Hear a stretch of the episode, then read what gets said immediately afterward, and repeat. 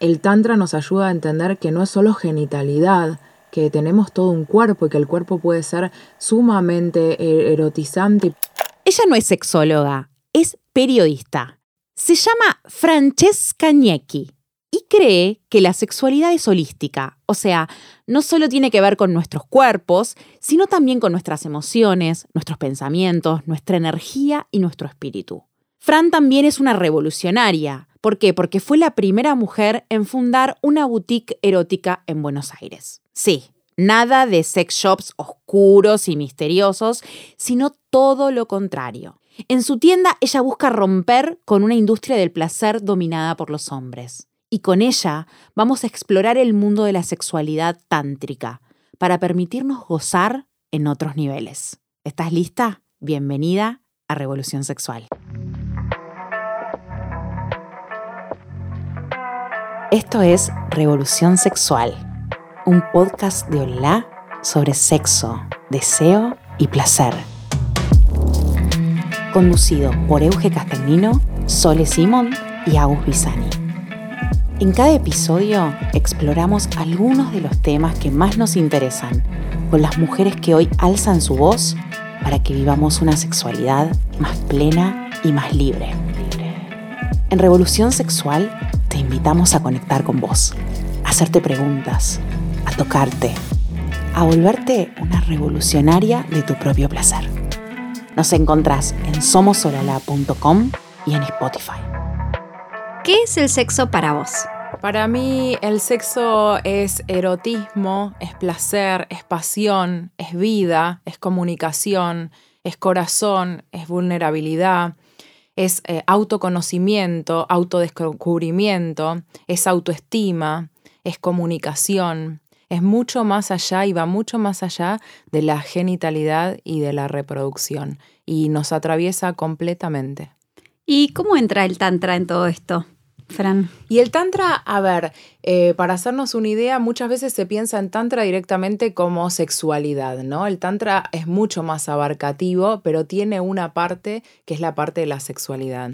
Eh, el Tantra lo que busca es despertar lo que es nuestra energía sexual. Todos tenemos energía sexual en nuestro cuerpo, que en Tantra se representa como, como la kundalini, que es la energía sexual, que está dormida eh, en el último chakra y lo que va haciendo es, es, que nosotros lo vamos, la vamos a ir despertando. Entonces, para despertar a través de la meditación, de las respiraciones, de distintas prácticas que, que son prácticas de, de, Tantra, podemos despertar esa energía, que es energía sexual, que es la energía más poderosa que nosotros tenemos, pero que nosotros cuando pensamos como energía sexual, pensamos solamente predispuesta para un acto o un encuentro sexual, pero en realidad va mucho más allá, es una energía muy creativa, que nosotros la podemos destinar para un acto sexual con nosotros mismos o con alguien más, o también es una energía que nos da como, como esta evolución, este poder para manifestarnos y para desenvolvernos en la vida en general.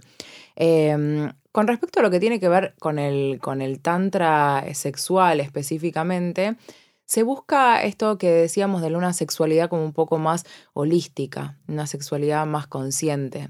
Yo siempre me gusta hablar de, de los guiones sexuales, ¿no? Que nosotros tenemos en general, que la cultura más occidental y es a la que estamos más acostumbrados nosotros, que, que, son guiones que tienen un principio, que el principio en general es esto que le llaman los juegos previos, previos a lo importante, mm. que vendría siendo el nudo de este, de este guion, que es la penetración, ¿no? Porque siempre en un encuentro sexual, en, el guion tiene que haber penetración, y el final, que es el orgasmo, y que siempre tenemos que, que llegar al orgasmo. Entonces hay guiones que están muy preestablecidos, que quedan un poco en, esto que tiene que ver con, eh, con, la sexualidad relacionada con la reproducción, ¿no? Pues venimos muy de esa escuela, sexualidad sinónimo de reproducción, entonces obviamente para la reproducción tenía que haber penetración, tenía que haber orgasmo, eyaculación, para que se cumpla, ¿no? Eh, pero hoy en día salimos de ahí, buscamos también otras formas de vivir la sexualidad que no están relacionadas pura y exclusivamente con la reproducción, pero sigo pensando que nos quedamos con los guiones anteriores, ¿no? Entonces, eh, a mí me gusta ver la sexualidad de esta forma más holística, que está como, como, muy emparentada con todo lo que es, para poder llevarla a cabo y practicarla, con todo lo que es eh, el tantra eh, sexual, ¿no? Em, que es ir un poco más allá, romper con esos guiones establecidos y que cada una de nosotras o de nosotros vaya armando sus propios guiones de qué es lo que a nosotros, para nosotros la sexualidad. Como lo que vos, ustedes me preguntaron al principio, ¿no? ¿Qué es el sexo? Yo les respondí que es el sexo para mí. Y si otra persona le responde, les va a responder otra cosa. Entonces, en cuanto a un encuentro sexual y demás, empezar a armar nuestros propios guiones, ¿no? Em, y con una sexualidad más holística buscamos eso, eh, empezar a trabajar desde un poco más desde el plano mente, cuerpo y alma, ¿no? Que yo les hablaba de esto de es corazón, es vulnerabilidad, es sentimientos, y a veces por ahí uno piensa en un encuentro sexual con alguien por primera vez o, por única vez, un compañero al momento, decís, para, no hay comunicación, no hay vulnerabilidad, no hay sentimientos, no hay corazón. Yo digo que sí, que en todos los encuentros uno los puede vivir desde otro lugar, salir de los guiones más patriarcales o más del porno tradicional o de lo que fuimos eh, estudiando y lo que fuimos educados para meternos más en, en esto del cuerpo, la mente y el alma de ponernos más en el aquí y el ahora, de vivir el momento en el que estamos, sin buscar un momento previo, un momento de nudo, un momento de final y llegar al orgasmo, porque nos presionamos y nos vamos presionando siempre para llegar al mismo desenlace eh, con guiones que por ahí no nos llegan a nosotros.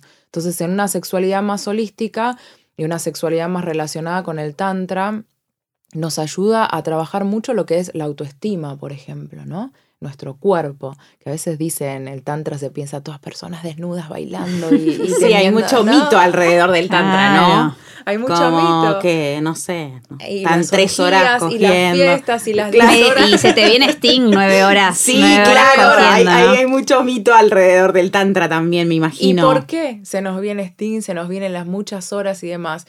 Porque pensemos que si no está este guion, pensemos en, que no está este guion de que, bueno, primero un poquito de juegos previos, después el momento del nudo donde hay penetración y después llegamos al orgasmo y estamos siempre queriendo llegar al orgasmo, entonces nos vamos a apurar, uy, bueno, quiero llegar, quiero llegar, eh, y llego, y cuando llego nosotras, la mayoría de las personas que tenemos vulva vagina, podemos continuar un poco más, pero si estamos en una relación con una persona con pene, después del orgasmo eyaculación, tiene lo que se llama el periodo refractario, que es por un tiempo en el que no puede seguir. Entonces no está Sting y no está en las nueve horas porque tiene que parar, tenemos que parar. Eh, en cambio, en lo que tiene que ver con, la sexualidad más tántrica, eh, al no estar este guion, no es la búsqueda del orgasmo, sí la del placer, y sí la del descubrirnos y descubrir qué es lo que nos da placer y descubrir también partes eh, relacionadas con, con nuestros traumas, con la autoestima, con el cuerpo, con la mente, con el alma. Y todo eso hace que nosotros podamos estar sin un foco en el final, sino como todo un recorrido en el que al no haber orgasmo al final y no esa búsqueda de la eyaculación y demás, eh, las personas con pene pueden seguir trabajando en tener estas sensaciones en el cuerpo que se logran a través de ejercicios de respiración, de danzas, eh, de lo que tiene que ver muy relacionado con todo lo que es el mindfulness, meditaciones em, y encuentros también con la otra persona o con nosotros mismos que pueden durar un montón de tiempo y uno va sintiendo placer, va sintiendo momentos placer, en momentos angustia y te pones a llorar y en momentos porque se genera toda esta actividad en tu cuerpo, movilizaciones que se van generando en tu cuerpo que hacen que uno sí, que esto como que uno diga, bueno, puedes estar un montón de tiempo disfrutando porque no voy a ese final obligado y presionado de que si no, no hay encuentro porque no llegue al orgasmo, ¿no? A mí me pasó, era, era, joven, eh, tendría 24 años, que empecé a salir con un chico que hacía tantra y tal cual, podía durar muchas horas. Eh, al principio estaba bien, las, los primeros meses estaba bien, después, bueno, tengo cosas que hacer, Gordi, como, o sea, o sea, vamos, vamos redondeando. O sea, ¿no? hay un tema que es como, bueno, entonces cuando termina es como... No termina nunca. claro, ¿no? te lo, la realidad es que... que en este mundo tan resultadista es, un, es un cambio de paradigma muy grande, digo, ¿no? Es un cambio de paradigma eh, increíble. A mí me gusta, por eso yo tengo un ciclo que se llama Cita con una misma, que voy acompañando a mujeres eh, eh, que tienen más esta sexualidad con el guion y más la, la sexualidad más occidental, para que eh, vayan incorporando herramientas del Tantra. Entonces uno dice, bueno, puedo ir incorporando algunas herramientas que son del Tantra. No es que voy a tener siempre encuentros tántricos y voy a estar tres horas teniendo encuentros tántricos, pero hay muchas actividades que uno si no las vivencia es difícil de poder eh, darse cuenta de cómo llevarlas a cabo, pero hay herramientas del Tantra, como por ejemplo para mí hay una eh, que es que, te ayuda también la meditación, quienes hacemos mindfulness, meditación y demás, ayuda muchísimo también, que es el poder estar en el aquí el ahora, en el momento presente. Que si pensamos muchas veces en nuestros encuentros, estos eh, tradicionales de los que suelo hablar, eh, muchas veces nuestra mente se fue para otro lado y yo no estoy en el aquí y el ahora y estoy pensando ya sea en algo que tiene que ver con lo que tengo que hacer después o mismo en nuestro cuerpo, ay, no me veo mal así, me veo mal así, o voy a llevar al orgasmo, o si hago esta pose, le va a gustar, si estoy haciendo esta práctica, le está gustando, ¿no? Como todo ese rum rum mental que te lleva a, a, desconcentrarse y a no poder estar viviendo el momento, sino pensando siempre en todas estas presiones que nos vamos metiendo. Em, entonces, por ejemplo, una, una herramienta del tantra y de la meditación y de mindfulness es el enseñarnos al estar en la aquí y el ahora. Y después vos te vas dando cuenta a medida que vas practicando, a vos te, habrá pasado porque, porque sos muy de, de, de ese lado sole también, es el, darte cuenta que, después sale solo, que uno está en un encuentro y, decís, estoy acá. Mm. Y aparte también te sirve para la vida en general. Estoy acá, estoy presente, estoy tomando el mate, estoy disfrutando. O estoy acá con ustedes hablando y me doy cuenta que estoy acá. Que no es que estoy pensando, ah, después tengo que ir a cerrar la importación de tal cosa. No, estás como eh, eh, entonces hay muchas eh, prácticas que uno dice, por ahí no es que voy a tener siempre encuentros tántricos, pero los pruebo y empiezo a tomar herramientas que me pueden servir para, para lo que es la, la sexualidad occidental. Y hay algo que me parece muy interesante también del Tantra, es que mm, si nos ponemos a pensar, muchas veces se ve que eh, a las personas de determinada, en determinada etapa de la vida, mismo a las personas con vulva vagina o a las personas con pene, en la menopausia o en la andropausia para las personas con pene, nos pasa que, eh, que creemos que la sexualidad se termina, no tenemos erecciones, necesitamos sí o sí un medicamento, tenemos dolor en la, en la penetración y se termina ahí. Em, y mismo también a las personas que tuvieron alguna, alguna lesión, hay personas que tienen lesiones eh, de la cintura para abajo, están en silla rueda, lo que fuera, y no tienen erecciones, entonces eh, decir, bueno, a ver, o no tienen sensibilidad en la vulva y la vagina y demás, el tantra nos ayuda a entender que no es solo genitalidad, que tenemos todo un cuerpo y que el cuerpo puede ser sumamente e-, erotizante y podemos sentir placer. Hay ejercicios que, a mí uno lo que más me, me, voló la cabeza fue haber hecho una meditación eh, que duraba como dos horas guiada de tantra, ¿no?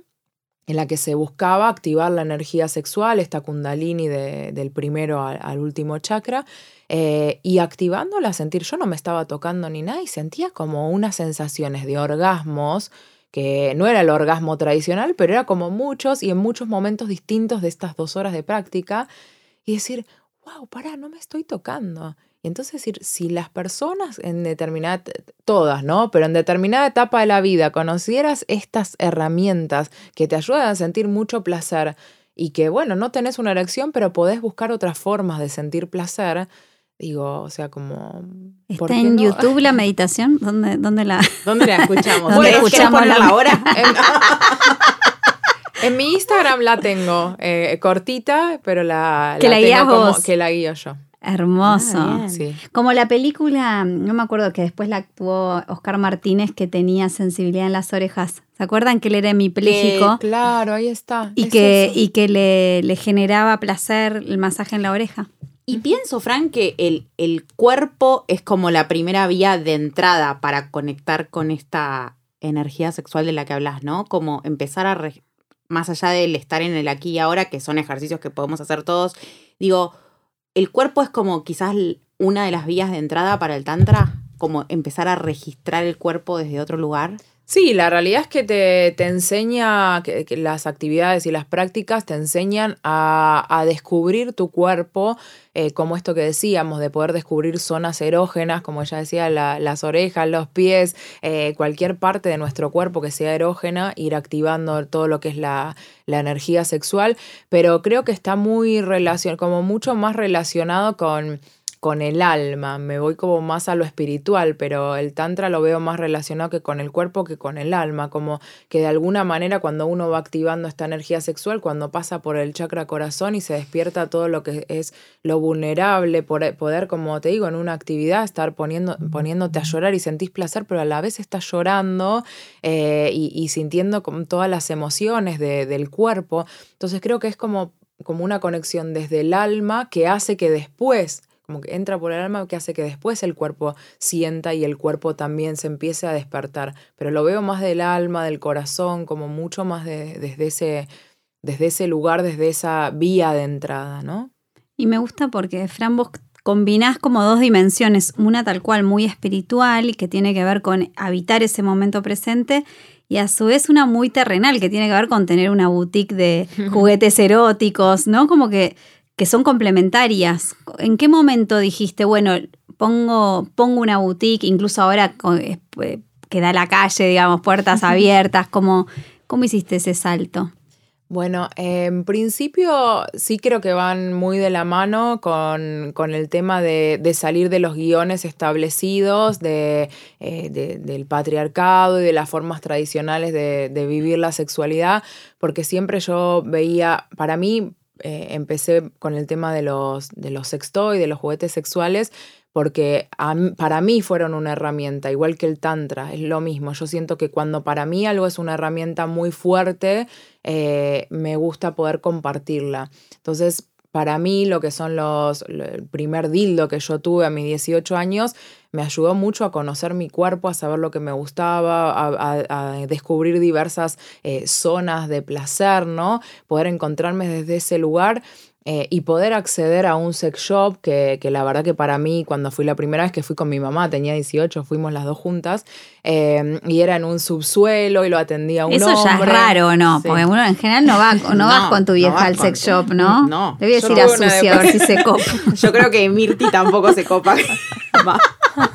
Pero bueno, hemos hecho nota de, al revés, de hijas que también le, les han regalado a sus mamás sus primeros sex toys. Hay como hay como una vuelta también de, eso, ¿no? Sí. De, de, poder resignificar, no sé, la vida de tus mamás o la vida sexual de tus mamás. Nosotras también les enseñamos mucho a ellas. Sí, totalmente. Para mí, tanto la boutique como lo que tiene que ver con, la, con, con el tantra es, parte de naturalizar la sexualidad y encontrar nuestros propios guiones, ya sea a través de, porque en la boutique tengo los juguetes, pero además están los talleres y está el arte, y hay muchos talleres que son relacionados con el tantra y con poder descubrir nuestros cuerpos, o, hay prácticas de talleres de BDSM, de bondage sado y todo, como que cada uno vaya pudiendo encontrar cuál es su camino, cuáles son sus guiones, creo que es como que pueden ser los juguetes, que puede ser el, el sado, que puede ser la sexualidad con una misma, que no hace falta que a veces esto que decíamos, las mujeres,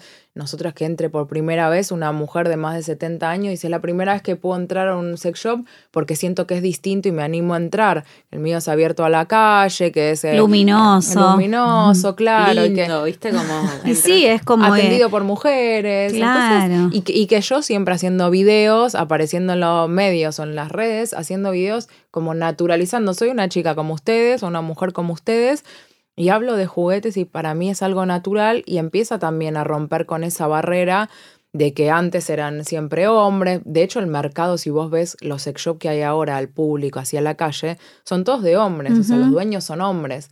Em, y también romper un poco con que todos los toys tenían que ser falocéntricos, porque para mí rompe con la penetración como única vía y la genitalidad como única vía. Entonces, cuando venís al local y me preguntan para qué sirve este toy, yo te digo, bueno, empecé a probar pasarte las vibraciones por todo el cuerpo, no solamente utilizarlo para la vulva o vagina. ¿no? Entonces, como creo que todo está relacionado con el armar nuestros propios guiones sexuales y con, con el descubrir a cada uno lo que le gusta de una manera natural, eh, sin tabúes. Y esto, Euge, que vos decías de, bueno, te entra, te viene una vez, vino una familia entera de, mujeres, de todas generaciones. Eh, y la abuela era la que decía, yo leí en una revista sobre el succionador y me lo compré.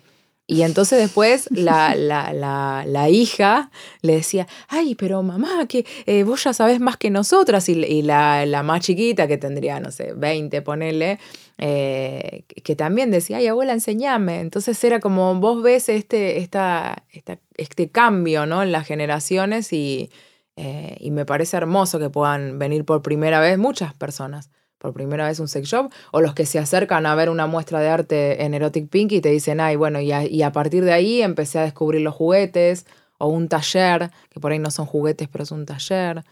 ¿Y, ¿Y, eh. sentís que este despertar holístico sexual está siendo parejo? ¿Está sucediendo con hombres y mujeres? ¿O sentís que, que nosotras todavía somos mayoría en la conciencia, ¿no? Como pasa todavía hoy en la meditación y en las actividades de desarrollo personal? Mira, cuando nos empezamos a, meter en, grupos más relacionados al tantra, ir a actividades y demás, eh, está bastante parejo en, hombres y mujeres, la verdad. Eh, pero, pero cuando empiezan los primeros acercamientos y demás, cuando uno va a un taller en particular y además muchas veces somos nosotras las que tenemos esas inquietudes y después le llevamos o, nada, o le contamos a nuestra pareja, pero también me parece, nuestra pareja, compañero, compañera, pero también me parece muy lindo cuando, cuando vamos desde un lugar eh, de una búsqueda personal que por más, yo entré así, por más que yo tenía pareja en ese momento, fue decir, bueno, a mí me interesa esto, la primera actividad la hicimos juntos, eh, pero después a él no, no le interesó y yo seguí todo mi camino desde eh, desde el Tantra y poder permitirse esto, decir, bueno, voy a encuentros, eh, a conocerme a mí misma y demás, sin necesidad de que sí o sí la persona que tenga al lado le guste lo mismo que, me gusta a mí, ¿no? ¿Y qué descubriste vos en lo personal con el Tantra? Ay, yo, o sea, no encuentro palabras para decir todo lo que descubrí con el Tantra. Eh, por un lado, yo tenía mucho tema con mi cuerpo, con el tema, bueno, de la autoestima, de la imagen corporal, em, de por ahí no, no mostrarme mucho sin ropa, nunca, o sea, hacer toples o algo así, no se me ocurriría, o, por ahí terminar de un encuentro sexual y rápido ir a ponerme la, ropa y demás. Em, y, empecé, y desde el Tantra, que es este trabajo de, ver el cuerpo como un cuerpo, como un templo sagrado, ¿no? Como el, es tu templo, es tu templo sagrado, eh, y naturalizar el cuerpo desnudo como una, como una libertad y como, eh, como, como, nada, como parte de, de, tu, de, ser mujer, ¿no? Em, y, bueno, y poco a poco yo me di cuenta de que ya para mí no era tabú ver eh, una lola de otra chica o ver un pene de un hombre que estaba bailando o, nada, como que, empecé a sentir ese, e, ese cuerpo como esto, como un templo, como parte nuestro y mm. no como genital disociado de todas las demás partes de, del cuerpo. Entonces, eh, por un lado eso, y, trabajé mucho la autoestima, al verlo como un templo sagrado, es mi cuerpo el que respeto, y también me ayudó mucho a ver como un, templo sagrado la persona con la que estoy. Yo ahora no estoy en pareja, estás con personas, con mujeres o con hombres que no son tu pareja, que es de un encuentro que uno llama eh, casual, ¿no? Em, pero lo, yo aprendí a, verlo como no podría nunca hacerle un mal a una persona que tengo al mm. lado como en un encuentro, ¿no? Entonces esto del cuidado del otro, de La ver si está bien. responsabilidad sexoafectiva que tanto venimos hablando. Y que es vivenciarla, es decir, mm. bueno, yo me doy cuenta de que el cuerpo de la otra persona es sagrado, por eso también la importancia que también te enseña mucho en el Tantra, esto de con quién vos tenés la energía sexual, con quién vas a compartir esa energía sexual, ¿no? Eh, y a la vez cuando vos, eh, la otra persona se comparte con vos, es decir, bueno, cuidarlo, o sea, respetarlo, como sentir esto de, eh, que, me parece como, o sea, más allá de la teoría, el Tantra me enseñó a hacer carne y a vivenciar muchas de estas cuestiones. Em, Te habilitó también, mm. siento, digamos. Tomate el mate, tomate el mate. Está pobre, se No, también el Tantra sentís que te habilitó a algo de, salir de, los vínculos por ahí heterosexuales. Sí. Eso, eso también fue algo que abriste a través del Tantra. Sí, yo lo abrí a través del Tantra. De hecho, es buenísima tu pregunta porque em, a mí lo que, para otra de las cosas que me, que me ayudó el Tantra es... Eh, ver esto, como sentir esto de la energía, que parece hasta que uno no lo vivencia, no te das mucho cuenta de esto de sentir que somos una energía de yin y el yang, lo femenino, lo masculino, que yo tengo femenino masculino, que un hombre tiene femenino masculino, que hay que equilibrarlos y que somos esta energía y esta energía sexual, que no importa si el cuerpo es de un hombre, si es de una mujer, de una persona trans, no importa, o sea, es como que es, es la energía y, poder hacer actividades. Eh, de, de, actividades así como tántricas que puedes hacer sola o solo, pero hay algunas también que son vinculares, en duplas o con más, incluso con más personas. Y por ejemplo, en dupla, estar con una, con una persona de, de mi mismo género y hacer una actividad que era como una hora en la que ibas haciendo unas respiraciones y demás y mirándose a los ojos. Sin tocarte. Sin tocarse, pero moviéndose, balanceándose eh, como una postura de loto, agarrados y demás, balanceándose y con las manos también tocándose, solo las manos, no tocarse otras partes. Eh, y con los ojos, y terminé, yo le digo, ay, te amo, me enamoré de vos. o sea, fue en el momento, ¿no? Pero decir, bueno, es, es esto, es como... La conexión de almas también, ¿no? Sí. Que no tiene que ver ya con, con la forma que no tiene que ver con la forma y no tiene que... Y es esto también de lo genital, no es que voy en la búsqueda de la penetración y nada, sino que hay otras cosas que, que, me activan todos los placeres, el erotismo, la sensualidad y todo lo que es para mí el encuentro sexual y que no me pasa solamente por, por, el genital que tenga esa persona, sino como, pero lo descubrí, sí, realmente lo descubrí con el, con el tantra. Y ahora yo mi, mis encuentros me pasa, como que a veces son con chicas y otras veces son con chicos. Y también lo que me pasó a descubrir en el, en el tantra por primera vez es encuentros con más de una persona que no era, como les digo, ya no es que es penetración, es de, de, estar danzando, tocándose, cuerpos desnudos, que se tocan, que se sienten, eh, y, también que vos pensás, oh, estás desnudo, te estás mirando, hay un hombre que te está mirando las lolas, hay uno... No, porque ya como que dejó de ser eso. Como que trascendieron el cuerpo. Trascendés. Es, es, es, es energía, es esto, es como sentirse, sentir el cuerpo del otro, sentir el tuyo. Y bueno, y poder haber estado con, con varias personas en un vínculo súper amoroso y no sentir como para mí antes era estar con varias personas, hay que alguien te vaya a tocar de una manera que no, y que esto y que... Porque bueno, depende cuando... Hay todo un marco también, ¿no? Hay todo un marco de, de, contención, también esto es... Eh, a ver, como yo les digo, los lugares a los que, a los que yo voy, eh, siempre investigo mucho antes, muchas referencias, que sean lugares, espacios cuidados, donde, donde nada, donde uno se pueda sentir tranquilo, porque obviamente, como en todo, después hay otros lugares donde por ahí no son espacios cuidados y aparece una persona que... Sí, no es una fiesta swinger, hay, todo, hay toda una filosofía detrás. Totalmente. ¿No? ¿Cuánto tuvo que ver también tu separación? Estuviste tantos años en pareja, o sea, es, es una reinvención total. ¿Cuántos años estuviste en pareja? Veinte. Veinte años con el mismo hombre y de pronto un reseteo. Sí, sí, y, la verdad, eh, o sea, parece que todo es relacionado con el tantra, pero cuando después de que yo me separé, eh, le dije a mis guías de, tantra y a mis, a mis compañeros y compañeras que, que el tantra fue parte de, de, mi separación porque eh, empecé con el tantra. Yo vengo también de, bueno, hace muchos años que voy al centro budista, como que vengo con una relación eh, más holística en todo sentido, no solamente con, eh, con la parte sexual. Em, pero ya en un momento me empezó a pasar que, que lo quiero un montón, yo lo amo, él es una persona que, que, me enseñó mucho desde los 18 y que yo le, seguramente le aporté mucho a él pero en un momento empecé a decir, empecé a sentir que ya no vibrábamos en la misma sintonía y que ya las búsquedas a nivel persona, no a nivel profesional ni, ni, mucho menos, eh, a nivel persona ya eran distintas. Entonces cuando uno empieza por ahí a veces estos caminos más relacionados con lo espiritual y demás, eh, después te empieza, eh, quieras o no, a separar a algunas personas y a unir con otras personas que por ahí las conoces en el, de muy poco tiempo y lo sentís más familia que por ahí otras que son tu familia real, ¿no? Eh, entonces empecé como, como un camino y que, bueno, ya hace varios años en el que, que, venía en este camino, yo me separé a principio de este año, pero, ya empezaba a sentir esa, esa disociación de, de la vibración y de las energías y de lo que cada uno buscaba a nivel personal, ¿no?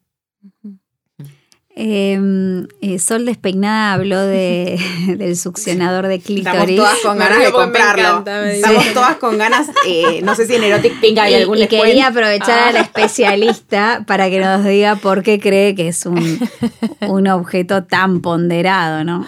Mira, para mí lo que, lo que mejor tiene es que se llame succionador de clítoris. Porque decimos clítoris y lo decimos porque ya se llama así el succionador y no hay otra forma de nombrarlo. Eh, cuando yo, la primera nota que a mí me hicieron hace como 5 o 6 años que me invitaban a un programa de radio, eh, me hicieron como era bastante medio tabú el tema y ellos nunca habían hablado de sexo, me dijeron que les pase eh, un escrito de lo que, de lo que yo iba...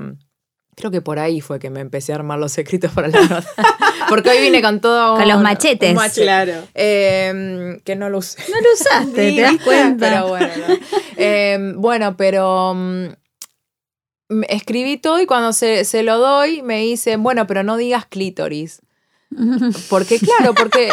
¿Y qué querés que diga? parte- yo decía, pero es una parte del cuerpo, no es que estoy hablando de, de- de, no sé, de sexo oral, que por ahí, bueno, no, es una parte del cuerpo, le digo, del, del cuerpo nuestro, Claro. que obviamente está Como decir invisibilizada. hígado. Claro, pero está invisibilizada. ¿Y por qué está invisibilizada? Porque es parte de nuestro placer. Entonces, como siempre que nos enseñaron, entre comillas, educación sexual, el placer no estaba, entonces el clítoris, ¿qué me importa? Ni te lo cuento que existe. Entonces, las personas con pene tienen pene, nosotros el clítoris que es el homónimo al pene encima, o sea, como Mm. que pene sí, clítoris no. Entonces ya para mí que se llame succionador clítoris me parece revolucionario y también que nos enseñó que al ser de clítoris y mostrarnos que al utilizarlo, que nos da mucho placer y no es penetración, porque de nuevo vuelvo ahí, no es penetración, es el clítoris y está afuera.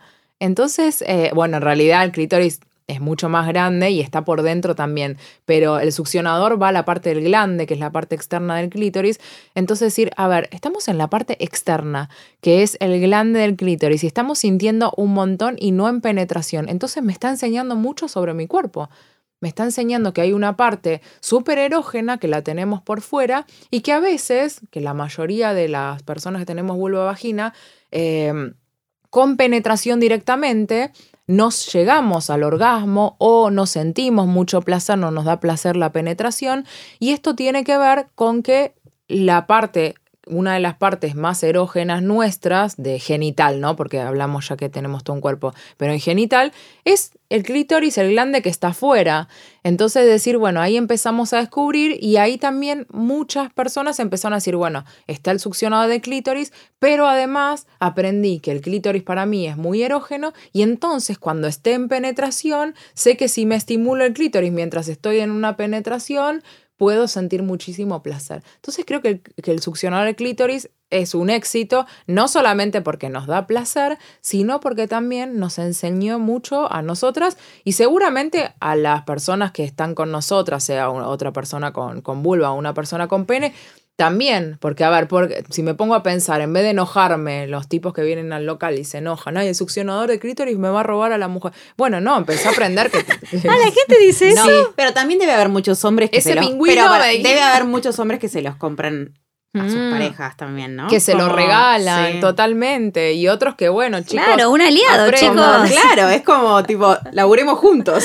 Laburemos juntos, claro, totalmente. Sí, ese fue una revolución porque aparte también fue uno de los primeros en salir de- del, del toy fale- falocéntrico, ¿no? De necesitamos un- un falo. Entonces, eh, eh, ahí creo que, que, bueno, que va por ahí. Y hablando de revolución, ¿qué revolución sentís que todavía nos falta? Todavía creo que, a ver, creo que la revolución, hoy en día la revolución sexual que estamos haciendo hoy, la estamos llevando a cabo nosotras, las mujeres. Ya eh, esto de llenar las calles con los pañuelos verdes, la legalización del aborto, eh, el pedido también que lo seguimos haciendo nosotros por la educación sexual, por nuestros hijos, por nuestros sobrinos, hijas, etc. creo que, que nos falta mucho más que, que, que los hombres, o sea, lo hacemos las mujeres y, la, y todo lo que es el colectivo LGTBQ+, eh, pero falta como mucho más de los hombres heterosexuales eh, que se pongan un poco más, ya sea con, sus hijos, con sus hijas, eh, ellos mismos, con sus mujeres, con sus parejas, con, la, con, quien esté, me parece que falta mucho por ahí. Em, falta también como, como terminar de cerrar a la mujer eh, como un sujeto, sujeto deseante y no como objeto de, ¿no? Porque hay mucho, mucho por ahí, em, mucho más de educación sexual para la revolución sexual, nos falta mucho de educación sexual. Eh, tanto para las generaciones que vienen, las que están hoy en día, pero también para quienes eh, ya pasamos por la escuela y nadie nos enseñó nada. O sea que, creo que Hay un bache ahí. Hay un bache ahí, ahí muy grande, nos falta eh, más comunicación, porque parece que, no hay tabúes y demás con respecto al sexo, pero la comunicación, el hablar, el decir que nos gusta, que no, me parece que, que eso es, eh, falta muchísimo. Y bueno, y falta más lugar también para, para lo que es el colectivo de, diversidad sexual. Creo que, ahí nos falta mucho, si bien somos un país que, que avanza al lado de otros, que avanzamos eh, muchísimo en esto. Eh, y creo que como la, revolución que sigue eh, es este de que les decía yo que me pasó a mí con Tantra, pero que, que va por ahí, que, que es esto de, salir como del, del, cuerpo, como tiene pene, tiene vagina, tiene esto, tiene el otro, sino sentirnos más como, como cuerpo y alma y, no estar haciendo esa eh, diferenciación o eso de tan genital y salir un poco de esos mandatos, ¿no? Eh, me parece que va un poco por ahí lo que nos falta. Nos falta un montón, pero creo que, avanzamos muchísimo también. Gracias, Fran. Gracias, qué lindo. Bueno, hasta acá llegamos con Revolución Sexual, un podcast de Olala sobre sexo, deseo y placer. Nos encontramos en el próximo episodio para seguir explorando nuestras ideas, sensaciones y emociones para tener una sexualidad cada vez más plena, diversa y consciente.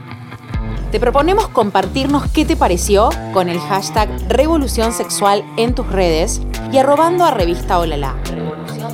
Contanos qué fue lo que más te resonó de este episodio. Gracias por escucharnos.